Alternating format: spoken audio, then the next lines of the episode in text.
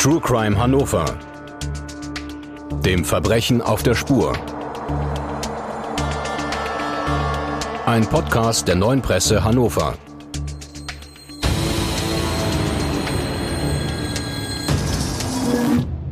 Dieser Podcast wird freundlich unterstützt von visit-hannover.com.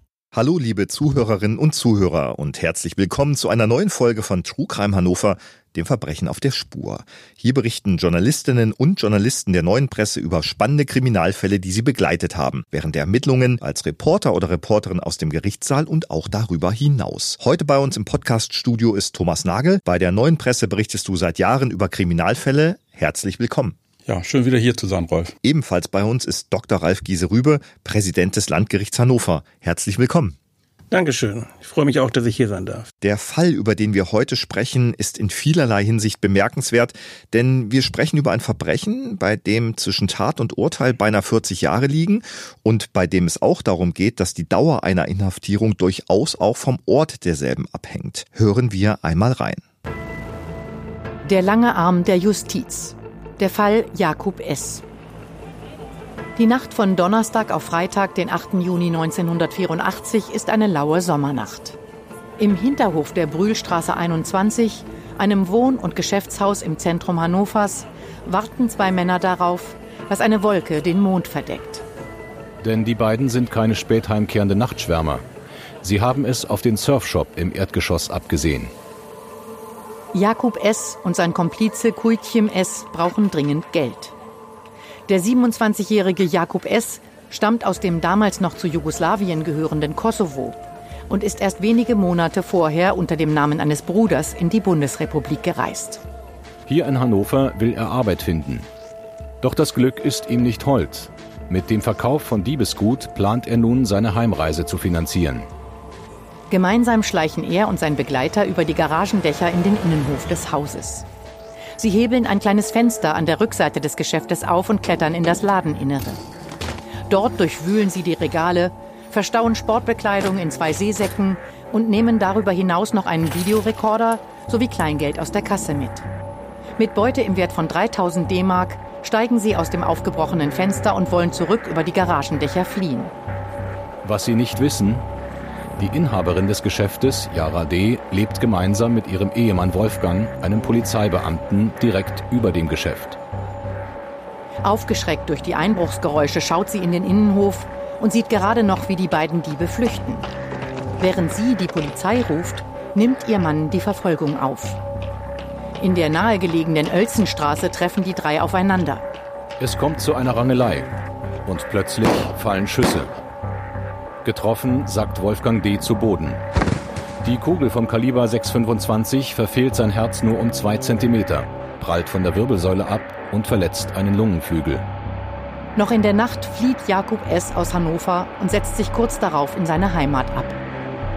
Wolfgang D. schwebt tagelang zwischen Leben und Tod. Die Kugel, die ihn fast tötete, steckt bis heute in seinem Körper. Erst 38 Jahre nach der Tat steht der junge Täter von damals, als nun alter Mann, in Hannover vor Gericht. Wieso musste Wolfgang D. beinahe 40 Jahre warten, bis er dem Täter im Gericht gegenüberstehen konnte?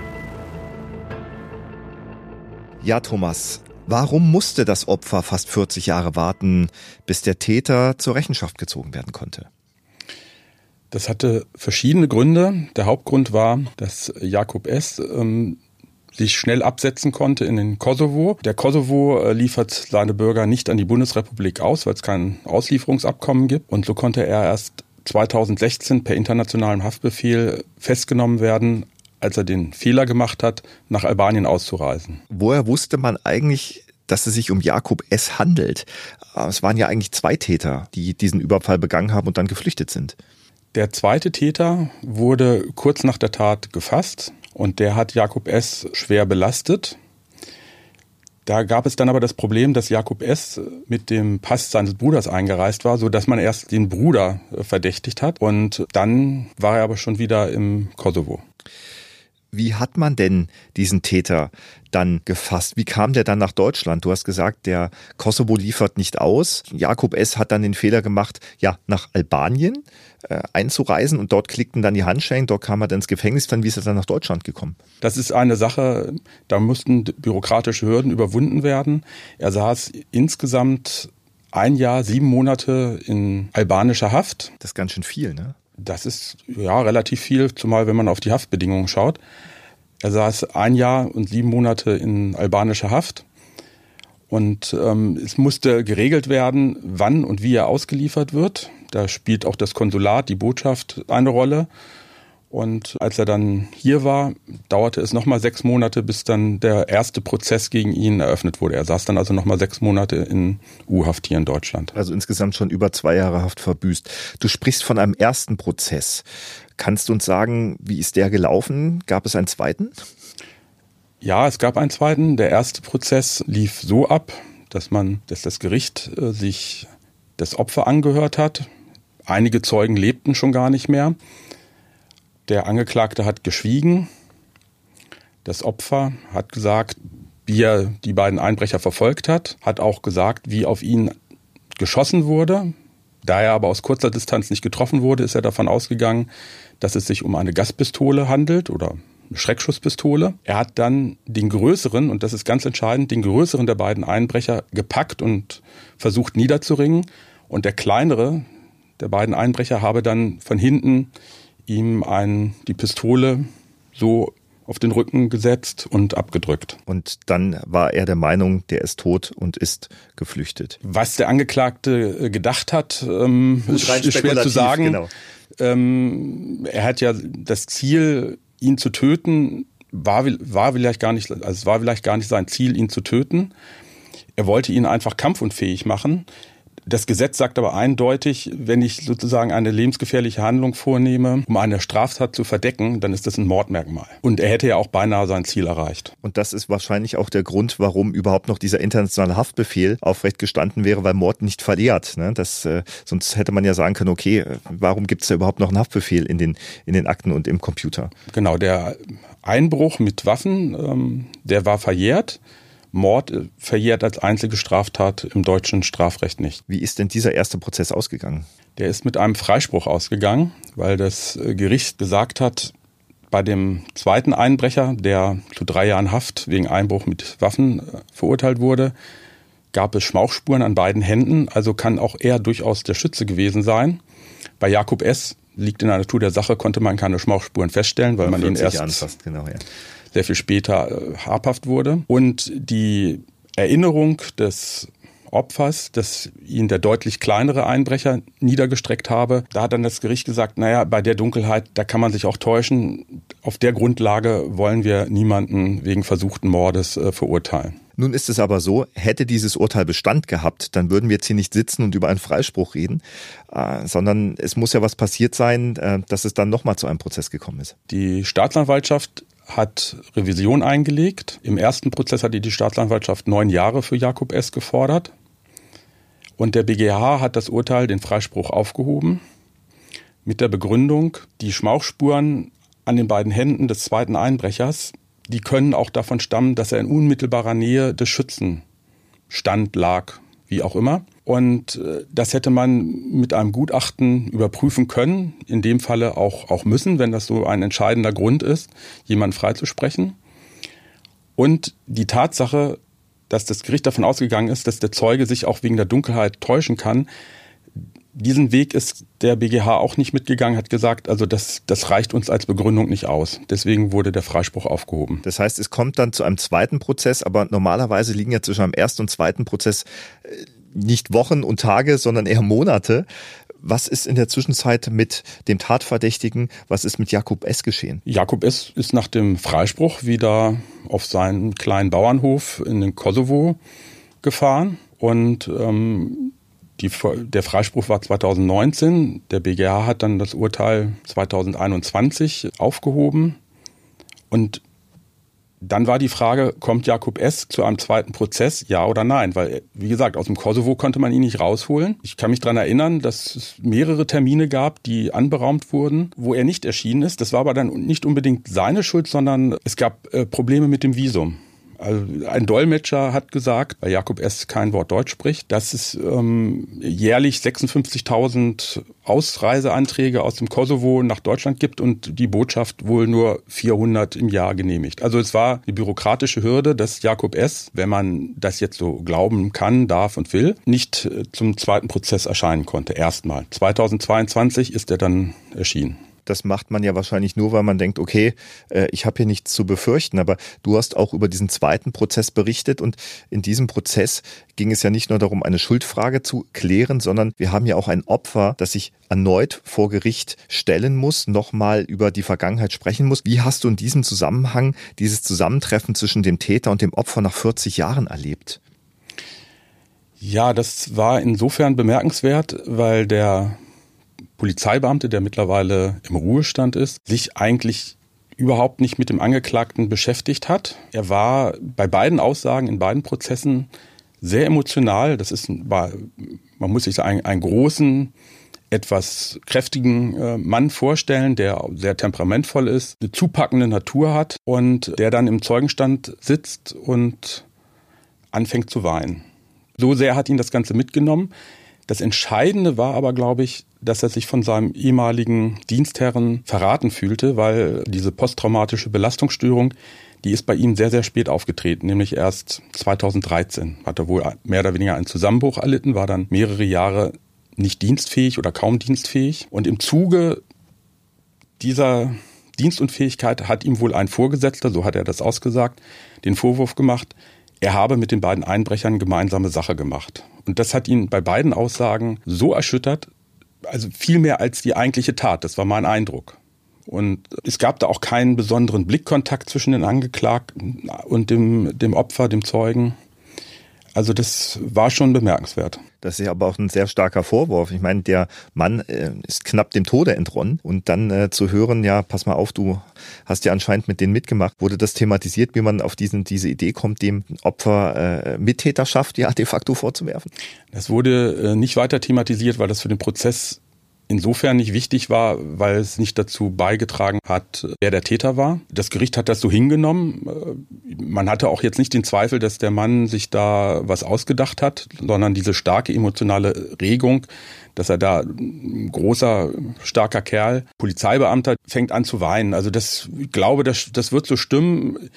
Letztendlich muss man dann natürlich die andere Seite hören. Ähm, wahrscheinlich wird der Betroffene sauer gewesen sein, dass er da einen Beamten hat, der über lange Zeit erkrankt ist und vielleicht ist dann mal irgendwas in die Richtung gefallen, vielleicht hat das nicht so gemeint, vielleicht ist der Vorwurf auch ganz explizit ausgesprochen worden. Das wurde aber nicht geklärt. Also im höchsten Maße zumindest extrem unsensibel, einem Opfer einer schweren Straftat Mittäterschaft zu unterstellen. Ja, weil es macht ja überhaupt gar keinen Sinn, dass der Mann sein Leben riskiert. Ja, für einen ähm, Videorekorder und ein paar Sportklamotten, ja. Ja, und ähm, sich von hinten mit einem aufgesetzten Schuss in den Rücken schießen lässt. Also das klang schon relativ absurd, ja. Wenn wir über das Opfer sprechen, müssen wir auch über den Täter sprechen. Du hattest es schon angesprochen. Jakob S. kam eigentlich aus dem Kosovo, hat dort in der Landwirtschaft gearbeitet. Wie hast denn du diesen, diesen Täter eigentlich äh, wahrgenommen, der sich nach 40 Jahren hier in einem deutschen Gericht verantworten muss? Das ist insofern schwierig, weil Jakob S. nicht eine Silbe Deutsch gesprochen hat. Und er hatte einen recht versierten Anwalt, wie ich fand. Der hat das, glaube ich, im Sinne des Angeklagten, aber auch im, im, Sinne dann der Rechtsfindung ganz ordentlich gemacht. Jakob S. muss man sich vorstellen als einen kleinen Mann, 1,60 Meter groß, sah verhärmt aus, hatte, glaube ich, ein sehr unvollständiges Gebiss, ist im Kosovo fünf Jahre zur Schule gegangen, kann wahrscheinlich seine eigene Sprache kaum lesen und schreiben, ist Ziegenhirte, also kommt aus einer ganz anderen Welt als die, die wir hier gewohnt sind und bewirtschaftet jetzt einen kleinen Hof, hat vier erwachsene Töchter. Viel mehr ist aber auch nicht über ihn bekannt. Hattest du das Gefühl, dass er versteht, was im Gerichtssaal vor sich geht? Er hatte ja einen Dolmetscher, also der, er wird mit Sicherheit verstanden haben, warum er da saß und worum es geht. Kommen wir mal zu unserem Experten, Herrn Dr. Giese Rübe, und fangen wir mal vielleicht mit dieser ersten Frage an. Die Dauer zwischen einer Tat und einem Gerichtsprozess ist hier sehr, sehr lang. Wie geht das? Also wie ist das auch für ein Gericht, ähm, was sich ja auf Zeugen berufen muss, äh, Zeugen laden muss, wenn man so eine lange Zeit zwischen einer Tat und einem, einem Gerichtsprozess hat? Zur damaligen Zeit, als der mutmaßliche Täter in den Kosovo zurückgegangen ist und die ganzen Rahmenbedingungen für die Ermittlungsbehörden noch klar waren und man wusste, man kommt nicht an ihn ran, weil es eben keine Auslieferungsmöglichkeiten gibt, dann, dann wird das Verfahren vorläufig eingestellt.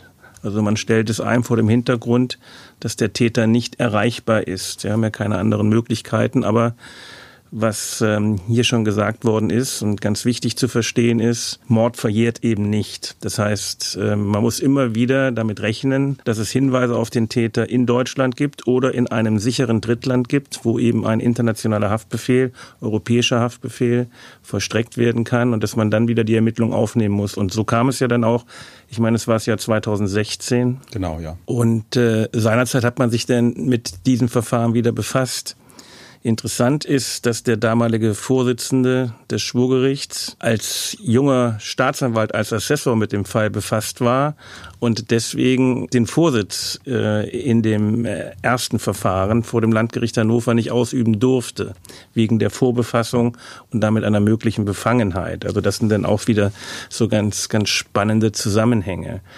Aber es musste dann eben komplett die Akten, die eben nicht archiviert waren, sondern eben noch vorhanden waren, grundsätzlich vorhanden waren und auch gepflegt werden, mussten dann komplett neu aufgearbeitet werden. Und zwar seitens des Gerichtes, weil die Sache lag bei Gericht. Und da muss man eben gucken, und das ist natürlich äußerst schwierig, dass man die Beweismittel, insbesondere die Menschen, die als Beweismittel in Betracht kommt, die identifiziert sind, zu finden und letztlich dann eben auch mit diesem Verfahren neu zu konfrontieren, weil eins ist ja auch klar, dass der Mensch als Beweismittel nicht das beste Beweismittel ist. Und wenn dann 40 Jahre dazwischen liegen, dann ist die Erinnerung über das, was geschehen ist, sehr weit verblasst. Und das ist natürlich dann auch für den Erfolg einer Aufklärung immer wieder ein großes Problem.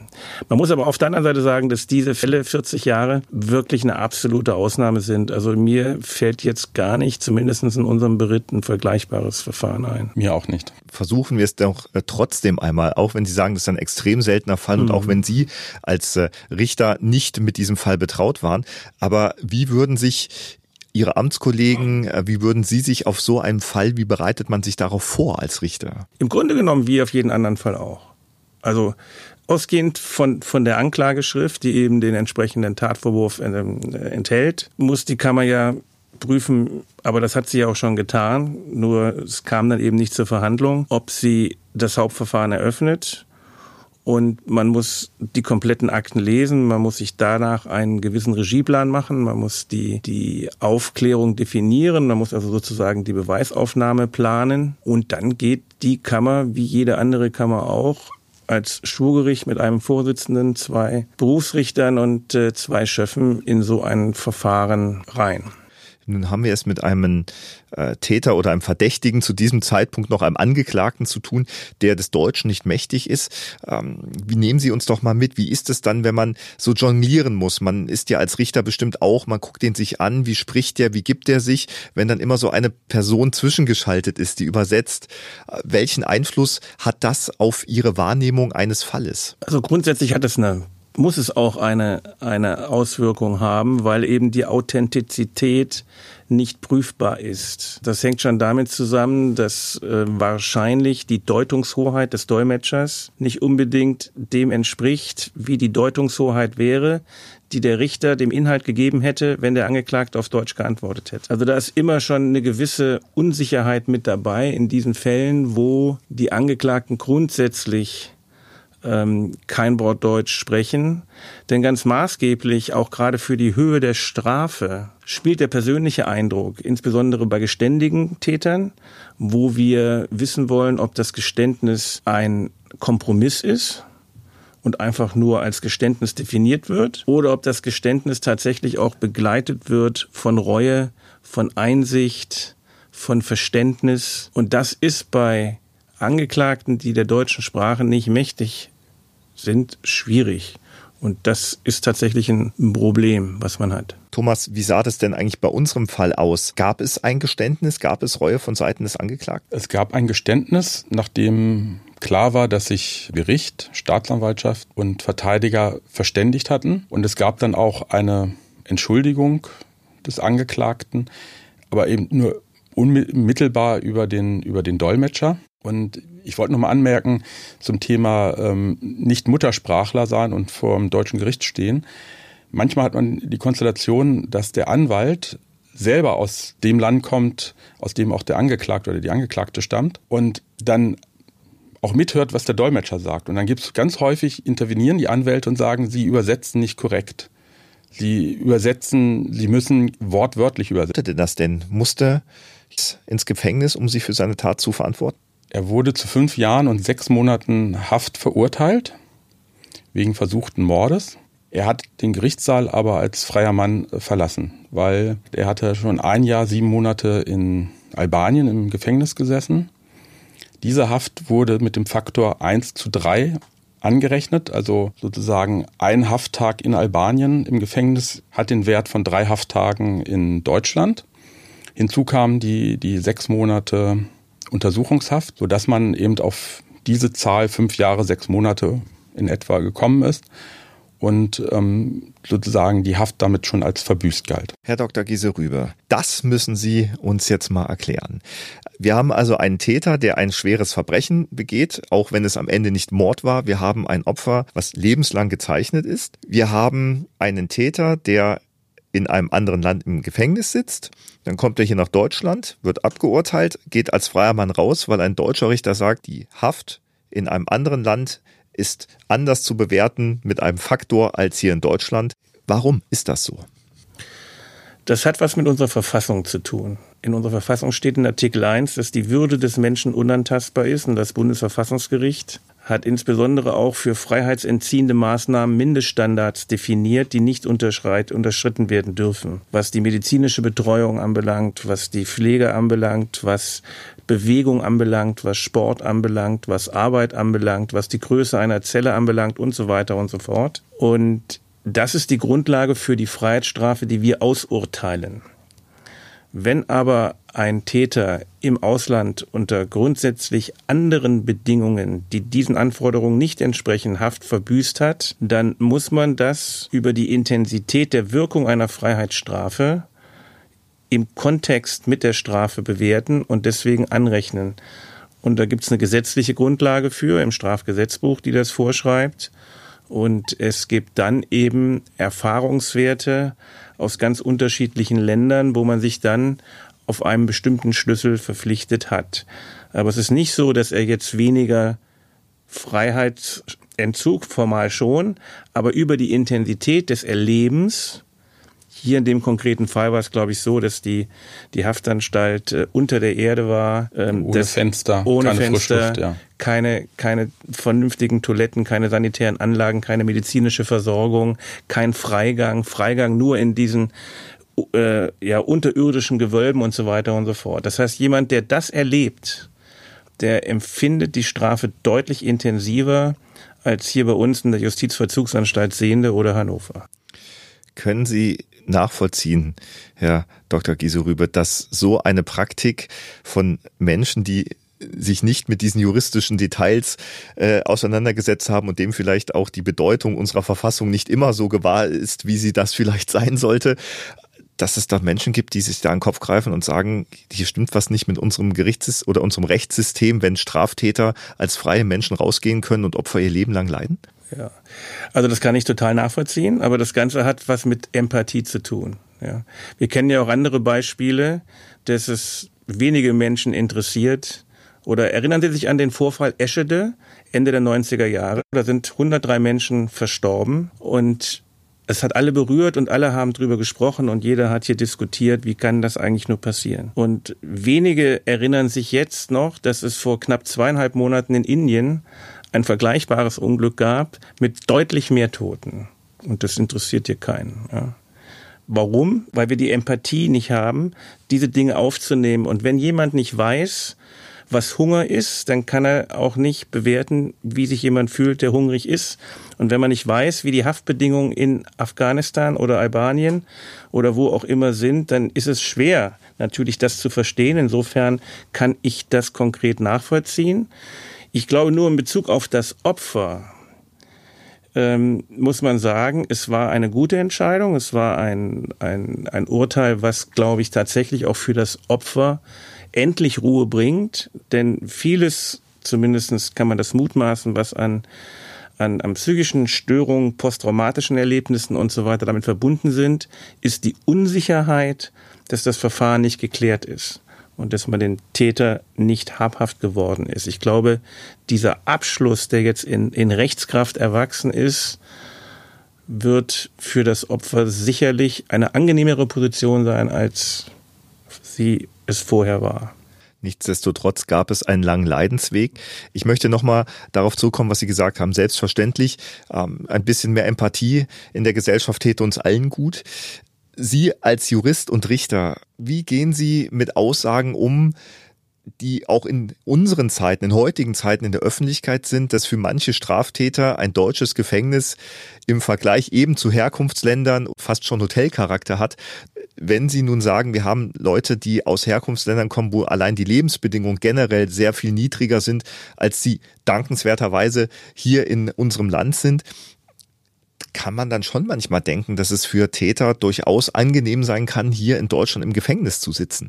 Äh, wie gehen Sie damit um, wenn dieser Vorwurf so in der Öffentlichkeit steht und Sie ja auch als Richter, der Recht sprechen muss, äh, oftmals damit konfrontiert wird? Ich kann den Vorwurf nachvollziehen, weil er berechtigt ist an der Stelle. Ja, es ist tatsächlich so, ähm, dass manche Täter, die wir verurteilen, damit überhaupt kein Problem haben, weil sie das, was sie an Haftbedingungen erwarten, akzeptabel ist im Zusammenwirken mit dem, was sie zum Beispiel durch eine Straftat erwirtschaftet haben. Das erlebt man zum Beispiel auch immer wieder im BTM-Bereich. Ähm, da haben wir es ja sehr häufig mit Tätern zu tun, mit Migrationshintergrund, die andere Lebensentwicklung, Lebenshintergründe und Lebensbedingungen haben. Und ähm, wenn die dann mal vier Jahre weg sind und wissen, nach vier Jahren kommen sie wieder raus, ähm, dann ertragen die das. Dann kann man sagen, das ist ein Problem, es ist auch ein Problem, aber wir haben auf der anderen Seite ein Schuldstrafrecht und wir haben eben nicht die Bedingungen wie in den USA, wo man jetzt auf einmal dann sagen könnte, jetzt geht er 30, 40 Jahre weg. Ja. Also das Thema auch der, der Generalprävention wird bei uns anders gesehen als in anderen Ländern. Bei uns ist die Höchststrafe 15 Jahre. Wenn es nicht Mord ist. Ja, ja. wenn es nicht Mord ist aber die, die zeitige Freiheitsstrafe, die Höchststrafe sind 15 Jahre. Und äh, in, insofern kann ich da schon die Öffentlichkeit verstehen, die dann in Einzelfällen sagt, also wie kann das eigentlich passieren? Aber objektiv ähm, in bestimmten Bereichen oder auf bestimmte Tätergruppen bezogen ist das so, ja.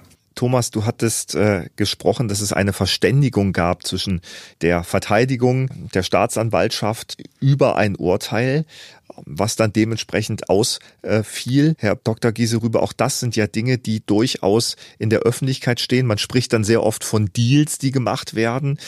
Ähm, was hat es damit aus sich? Warum macht ein Gericht einen Deal mit Tätern?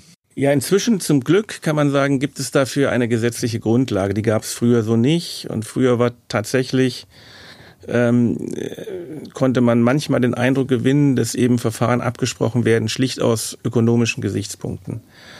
Ähm, heute geht es letztlich immer darum, auch bei einer Absprache eine, eine schuldangemessene Strafe zu finden, ähm, die ausgehend letztlich von einer geständigen Einlassung eines Täters, der nicht, der soll nicht nichts gestehen, was er nicht gemacht hat, sondern er soll das gestehen, wofür er die Verantwortung trägt, dass man dann als Gericht einen, einen Strafrahmen zur Verfügung stellt, innerhalb dem man sich bewegt, sollte sich das Geständnis sozusagen in der Hauptverhandlung beweisen lassen oder bestätigen lassen. Und äh, das wird auch letztlich dokumentiert und wird auch letztlich öffentlich mitgeteilt, dass es das gibt. Und das führt zum Beispiel auch dazu, dass am Ende eines Verfahrens, wenn ein Urteil getroffen worden ist, man nicht auf Rechtsmittel verzichten kann, sondern man muss die sogenannte Wochenfrist, die man immer hat, um ein Rechtsmittel gegen ein Urteil einzulegen, muss man abwarten. Und, und damit geht der Gesetzgeber davon aus, dass man hier aus dem Gesichtspunkt der Gerechtigkeit, aus dem Gesichtspunkt der Verfahrensökonomie, aber auch letztlich häufig aus dem Gesichtspunkt der Opferzeugen vernünftige Lösungen findet, die ohne so ein Instrument häufig nicht möglich sind.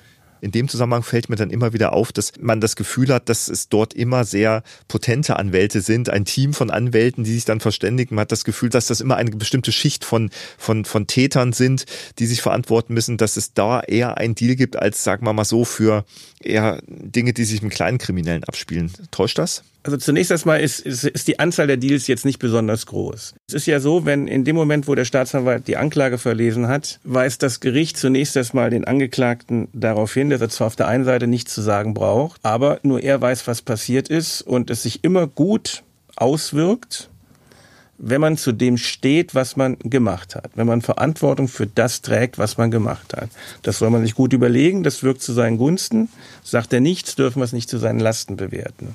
Dieses Aussageverhalten, sich geständig einzulassen, ist eigentlich das dominierende Prinzip. Ähm, der Deal ist in der Praxis nicht dominierend. Er kommt vor bei komplexen Verfahren, wo es sich lohnt, darüber zu sprechen, wie die Beweislage konkret ist und sich dann eben letztlich in einem bestimmten Umfang auf einen Strafrahmen zu verständigen, der dann die Grundlage für das weitere Verfahren ist.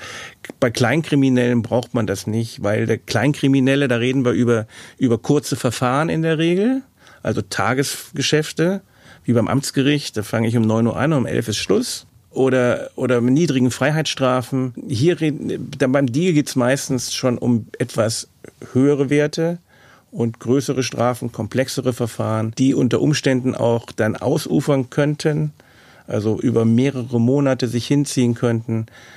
An dieser Stelle ist eigentlich der Dialog, das Gespräch gedacht. Das Gespräch ist eigentlich nicht typisch STPO, weil wir neutral sind und aus dem Inbegriff der Hauptverhandlung uns eine Meinung machen sollen. Deswegen dürfen wir nicht Meinungen vorab äh, diskutieren. Ja?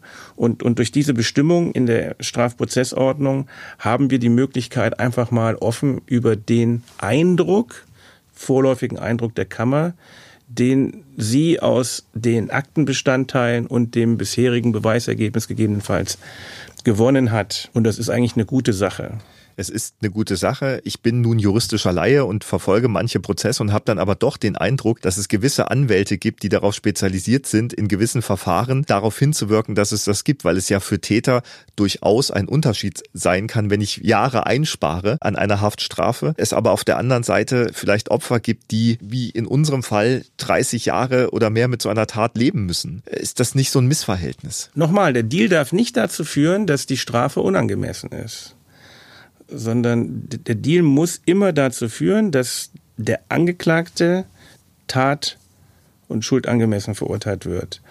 Äh, nur es ist nun mal einfach so, wenn ich mich in einem Prozess erstmals geständig, und zwar nicht nur pauschal die Anklage stimmt, sondern wirklich inhaltlich einlasse, beschreibe, was die Motivlage war, beschreibe, wie es dazu gekommen ist, beschreibe, was danach passiert ist, beschreibe, was wegen mir mit der Beute passiert ist und, und, und, und, und, dann ist das ein Umstand, der ganz wesentlich bei der Höhe der Strafe, also bei der Strafzumessung, zu berücksichtigen ist. Und das ist letztlich die Motivation, wahrscheinlich, weil natürlich, das tun wir Richter ja auch, ich lese eine Akte und habe ein ganz klares Gefühl, sonst würde ich ja auch das Hauptverfahren nicht eröffnen die Wahrscheinlichkeit einer Verurteilung ist groß und wenn er in Untersuchungshaft sitzt im Übrigen, muss die Wahrscheinlichkeit sehr groß sein. Also wir nennen das dringenden Tatverdacht. Also auch der Verteidiger weiß im Zweifel, dass die Wahrscheinlichkeit für einen Freispruch eher gering ist. Die, die Frage ist nur, kann man auch über Fehler eines Gerichts kann man gegebenenfalls über das Strecken von Verfahren, über, über bestimmte Umstände Dinge herbeiführen, die dann im Zweifel dazu führen, dass man vielleicht dann doch freigesprochen wird oder nicht. Aber das ist ganz, ganz selten. Im Zweifel ist es meistens so, dass dann die Strafen deutlich höher sind. Also im BTM-Verfahren beispielsweise Ähm, was ich selber erlebt habe, hat jemand äh, nicht gestanden, gar nichts gesagt, nichts gesagt bis zum Schluss. Und dann kamen neun Jahre bei rum. Ja? Und hätte der, und das waren 17, 18, 19 Tage mit Telefonüberwachung, mit allem, was da noch dran steckt, sehr mühselig. Und, und hätte der am ersten Tag gesagt, jawohl, so war's und ich erkläre es auch nochmal und es tut mir richtig leid, dann, dann wären es locker fünf gewesen. Ja. Ist es aber nicht manchmal auch so, dass Gerichte, die ja überlastet sind, das muss man sagen, wir haben sehr, sehr viele Verfahren, dass man sich das irgendwann auch anguckt und eine Verständigung auch dann geht und sagt, pass auf, wir können jetzt noch xxx Tage machen, aber wenn wir uns jetzt zusammensetzen, dann verkürzen wir das ab, dass das eben auch eine, eine Bürokratiefrage irgendwann mal ist? sein kann. Ich kann jetzt für mein Landgericht Hannover sagen und für die Kammern, die ich alle kenne, und da möchte ich das in Abrede stellen. Also da ist der, der Deal nicht im Fokus ähm, bei meinen Vorsitzenden, die ich kenne, um Zeit zu sparen. Sondern da geht es einfach darum, dass es der Sache am dienlichsten ist und auch da nochmal einen ganz interessanten oder wichtigen Fall zu, äh, zu sagen, das ist, das sind immer die Fälle des sexuellen Missbrauchs, wo sie, wo sie über eine geständige Einlassung des Täters dem Opfer dem Kind, ja, dem kindlichen Zeugen. Ersparen vor Gericht aus. So ist das. Und das ist ganz erheblich und das ist ganz wichtig. Und das können sie eben nur hinbekommen, wenn sie sich vernünftig mit einem Verfahrensbeteiligten auseinandersetzen und eben an die Verantwortung appellieren. Und dann kommen auch solche Gespräche und solche Ergebnisse zustande. Thomas. Ich wollte noch mal ergänzen, bei Tötungsdelikten sind Verständigungen, Deals relativ selten. Bei Mord gibt es immer nur Hop oder Top, also Freispruch oder lebenslang. Geht vielleicht in graduellen Abstufungen vielleicht um eine verminderte Schuldfähigkeit oder die Anordnung der besonderen Schwere der Schuld, was nochmal ein paar Jahre Gefängnis mehr bedeutet. Aber da gibt's eigentlich nur die Taktik, der Angeklagte schweigt. Hier ging es um versuchten Mord. Der Angeklagte hat ja zuerst auch geschwiegen. Und als sich, als sich dann ergeben hat, dass es doch auf eine Verurteilung hinausläuft, hat der Verteidiger das eigentlich Richtige gemacht, hat um eine Verständigung gebeten und hat halt gesagt, der Mandant muss freiwillig nach Deutschland kommen und insofern war das, ist auch in diesem Fall ungewöhnlich gewesen, dass bei einem versuchten Tötungsdelikt, versuchten Mord es zu einer Verständigung gekommen ist. Was aber nur den besonderen Umständen des Verfahrens geschuldet ist. Wir haben jetzt schlussendlich ein Urteil. Herr Dr. Giserü, Sie sagen, auch für ein Opfer kann es wichtig sein, egal ob der Verurteilte sich im Gefängnis verantworten muss für seine Tat oder ob er freigesprochen wird. Es hat auf jeden Fall einen Einfluss darauf, dass man vielleicht auch abschließen kann, egal in welcher Richtung das ist. Man hat das Gefühl, es ist Recht gesprochen worden. Kommen wir aber mal zu einem bürokratischen Fakt. Wir haben es ja hier mit einem Täter zu tun, der verurteilt wird und in Urteilen steht dann sehr oft, die Verfahrenskosten trägt der Verurteilte. Wie bezahlt jemand, der in seinem Heimatland Ziegen hört, ist ein Verfahren in Deutschland und welche Kosten entstehen eigentlich beim Verfahren? Also hier zahlt der Steuerzahler. Das ist die Pflichtverteidigergebühr. Jeder, der ähm, eine Freiheitsstrafe in diesem Ausmaß zu erwarten hat, hat einen Anspruch auf einen Verteidiger, den, den einen Pflichtverteidiger muss der Staat beiseite stellen. Und die Pflichtverteidigergebühren, die so pro Tag, glaube ich, 250, 300 Euro oder so betragen, die trägt dann natürlich formal der Angeklagte, aber bei dem, wenn ich schon sagen, kann man nichts verstrecken, zunächst mal die Staatskasse. Damit der Steuerzahler. Das heißt, wäre ich also jemand, der äh, noch etwas Geld hätte, nehmen wir mal an, ich muss mich jetzt vor Gericht verantworten, ich habe ein Verbrechen begangen, äh, mich erwartet eine mehrjährige Haftstrafe, dann würde ich mit der Hypothek eines Verfahrens, das ich bezahlen müsste, im Gefängnis sein. Dann könnte ich nur sagen, okay, wenn ich fünf Jahre habe, dann könnte ich vielleicht Privatinsolvenz anwenden und dann geht das auch. Oder müsste ich diese Verfahrenskosten dann noch zusätzlich zahlen, wenn ich aus dem Gefängnis rauskomme? Naja, das ist ein Titel, der ist erstmal vollstreckbar. Ne? Wenn Sie zu Geld kommen, wird die Staatskasse ähm, genauso wie bei Prozesskostenhilfe im Zivilbereich, alle vier Jahre oder alle paar Jahre guckt sich ein Rechtspfleger an, wie jetzt ihre Vermögensverhältnisse sind. Und wenn sie zu Geld gekommen sind, dann, dann müssen sie das bezahlen. Warum soll der Steuerzahler auch äh, für ihr Fehlverhalten auskommen? Das tut er nur dann, wenn eben nichts da ist. Und bei diesem Angeklagten hier darf man davon ausgehen, dass da nichts auf Dauer und nie mehr zu verstrecken sein wird. Thomas, du hast diesen Prozess uns mitgebracht. Es scheint erstmal ein sehr klarer Prozess zu sein, mit, mit kuriosen, ja, Ende möchte ich es nicht nennen, aber doch mit, mit Einschätzung, die man als normaler Bürger gar nicht so mitbekommt. Äh, wie hast du diesen Fall am Ende erlebt? Denkst du, dass das ein gerechtes Urteil ist? Ah, für dich als Gerichtsreporter ist ja Gerechtigkeit nicht immer das Wesen von Taten, die du begleitest. Ja, ich habe an dieser Stelle ja schon das ein oder andere Mal auch eine gewisse Kritik geübt an Urteilen. In diesem Fall muss ich sagen, ob das Urteil gerecht ist oder ungerecht, das mag jeder für sich entscheiden. Es war das einzig mögliche Urteil, weil der Angeklagte freiwillig aus dem Kosovo äh, nach Deutschland gekommen ist, sich dem Verfahren der Tat gestellt hat und dann letztendlich eine Strafe bekommen hat, äh, die so niedrig ja nun auch nicht ist. Angesichts des langen Zeitablaufs, angesichts der Tatsache, dass er geständig war, angesichts der Tatsache, dass er durch sein Erscheinen die, die Tat erst, erst, die Verurteilung erst möglich gemacht hat, sind auch fünf Jahre, sechs Monate jetzt nicht so wenig. Und das Entscheidende war eigentlich, dass das Verbrechensopfer gesagt hat, mir ist egal, ob der Mann in, ins Gefängnis geht oder nicht. Hauptsache, das Verfahren ist abgeschlossen. Du hast ja auch das Opfer vor Gericht erlebt, wie, wie der mit diesem Urteil ja umgegangen ist. Wie gesagt, er hat sich auch in dem Verfahren eigentlich nicht mit, dem, mit der Tat, mit dem Angeklagten auseinandergesetzt.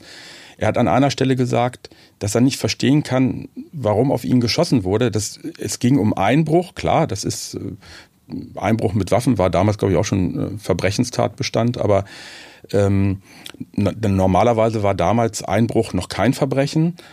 Und er hat nicht verstanden, dass man deswegen einen, einen, einen Menschen töten wollte.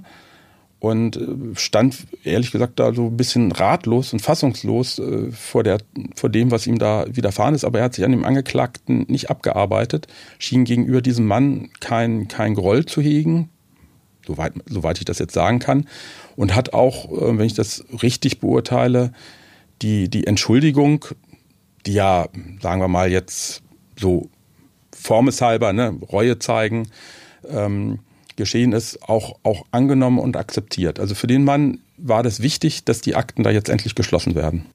Herr Dr. Gieserüber, Thomas Nagel hatte es gerade gesagt, wir haben ein Opfer, das durchaus fassungslos ist, das wegen eines eher kleinen Deliktes versucht wurde, ihn zu töten. Sie sind Richter am Landgericht.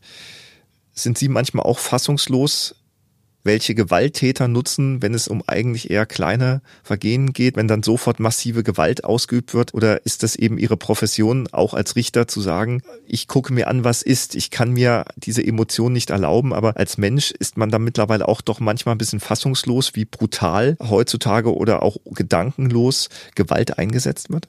Absolut, absolut. Aber man muss eben verstehen und wissen, dass ähm, Gewalt, die Bereitschaft, Gewalt anzuwenden, die Hemmschwelle zu überwinden, um Gewalt anzuwenden, immer was mit Entwicklung und Sozialisation zu tun hat. Also, also keiner ist gewalttätig einfach mal so, sondern da stecken häufig sehr, sehr viele Ereignisse in der Kindheit, Erlebnisse dahinter, dass die Eltern alkoholkrank waren, dass sie von den Eltern geprügelt wurden, dass sie immer Gewalt beobachtet und gesehen haben, und, und wenn das schon mal der Fall ist, dann ist eben der Mensch so gepolt, dass in unserem neuronalen Netz die subjektive Hemmschwelle einfach eine andere ist als jemand, der Premium aufgewachsen ist, das alles nicht gesehen hat. Und häufig ist es eben so, dass die Menschen, die Premium aufgewachsen sind und das nicht gesehen haben, über diejenigen urteilen, die es gesehen haben und dann sich an einer Stelle verrennen und es umsetzen, was man nicht umsetzen darf. Also die, die Herausforderung für den Strafrichter ist, das materielle Recht auf Lebenswirklichkeiten anzuwenden und da die besondere Herausforderung, diese Lebenswirklichkeiten zu begreifen. Und, und, und nicht nur fassungslos vor ihnen zu stehen. Ja, das ist das Entscheidende. Wie bewerten Sie als Jurist diesen Fall? Also ich finde, er ist klug gelöst worden, also vom Ergebnis her, ja auch im Interesse des Opfers, wo man sagt, ich möchte endlich abschließen. Man, man muss hier noch eben auch sehen, dass es sich eben um einen versuchten Mord und keinen vollendeten Mord gehandelt hat. Also für die Frage nochmal fünf Jahre, sechs Monate. Das heißt, da macht man eine Strafrahmenverschiebung. Und man muss vor allen Dingen auch noch mal sehen, dass er diese Untersuchungshaft in Deutschland erlitten hat, ohne der deutschen Sprache mächtig zu sein. Das heißt, da wissen wir, da gibt es Erfahrungen, dass das auch noch mal ein intensiveres Erleben ist von Freiheitsentzug, als wenn ich mit meinen Mitgefangenen kommunizieren kann, mit denen Karten spielen kann, mich austauschen kann, was auch immer. Und man muss eben noch mal auch die Haft, die er in der Auslieferung verbüßt hat, eben letztlich bewerten, so dass das Ergebnis, glaube ich, damit kann, kann eigentlich jeder gut leben. Herr Dr. Giese Rüber, Thomas, vielen Dank für diesen Fall. Wir haben gelernt, dass auch wenn es Deals gibt, auch wenn manche Urteile vielleicht kurios anmuten, dass das deutsche Recht doch dafür sorgt, dass es etwas wie Gerechtigkeit gibt, dass nur weil es ein Deal gibt, das nicht bedeutet, dass ein deutscher Richter Strafnachlass gewährt, sondern immer guckt, wie kann ich im Sinne ja des Gesetzes, aber eben auch des Angeklagten und auch des Opfers entscheiden. Vielen Dank, dass Sie heute bei uns waren. Ich möchte aber auch sagen, dass Opfer von Gewalttaten sehr lange leiden und auch wenn man das Gefühl hat, dass das Opfer in diesem Fall am Ende vielleicht doch abschließen konnte, Opfer bleiben Opfer ihr Leben lang und diesen Menschen muss geholfen werden. Es gibt in Deutschland Möglichkeiten, wo sich Betroffene von Gewalt hinwenden können, auch Angehörige dieser Betroffenen und dieser Opfer. Beispielsweise gibt es den Weißen Ring, der Betroffene von Gewalt unterstützt, auch psychologisch. Ja, das war der Fall. Jakob S., der lange Arm des Gesetzes, der lange Arm der Justiz. Vielen Dank, dass Sie bei uns waren, Herr Dr. Güse Rüber. Vielen Dank, Thomas, dass du hier ja. warst. Wir freuen uns über Feedback Sie erreichen uns mit einer Nachricht über die Social Media Kanäle der Neuen Presse oder per Mail unter truecrime@neuepresse.de. Vielen Dank fürs Zuhören und bis bald. Wenn Sie Lust bekommen haben, die Originalschauplätze historischer Verbrechen in Hannover zu erkunden, haben wir genau das Richtige für Sie. Kommen Sie mit auf die Jagd. Von Königsmarkt bis Hamann, von Hanebut bis Duyer. Bei der neuen Tour durch die Innen- und Altstadt von Hannover lauschen Sie spannenden Hintergründen aus der Kriminalhistorie an den Originalschauplätzen in Hannover. Was hat es mit einem Leichenfund an der Leine auf sich? Wo hat Hamann sein Unwesen getrieben? Und wo ist der Legende nach das Beutelager von Hanebut? Die Antwort auf diese Fragen und noch vieles mehr erfahren Sie bei diesem Rundgang. Neben dem thematischen Schwerpunkt der historischen Verbrechen geben unsere Krimi-Guides auch viele Informationen zu bekannten Sehenswürdigkeiten Hannovers. Alle Infos und Daten zum Rundgang gibt es unter www.visit-hannover.com/krimitour. Dort finden Sie auch alle Informationen etwa zur geführten Fahrradtour, zu den Highlights der Stadt oder zum kulinarischen Stadtrundgang. True Crime Hannover, dem Verbrechen auf der Spur, ist ein Podcast der neuen Presse Hannover. Mit Thomas Nagel, Britta Marholz, Christian Lohmuth und Rolf Rosenstock. Chefredaktion Carsten Bergmann. Technische Realisation Alexander Kollmeier, Felix Grieshammer und Patrick Wehrhahn. Sprecher Nicola Irmer, Martin Schubach und Marina Adelmann. Musik Ian Post und Jimmy Svensson. Redaktion und Regie Rolf Rosenstock. Produktion TVN Corporate Media und TVN Production.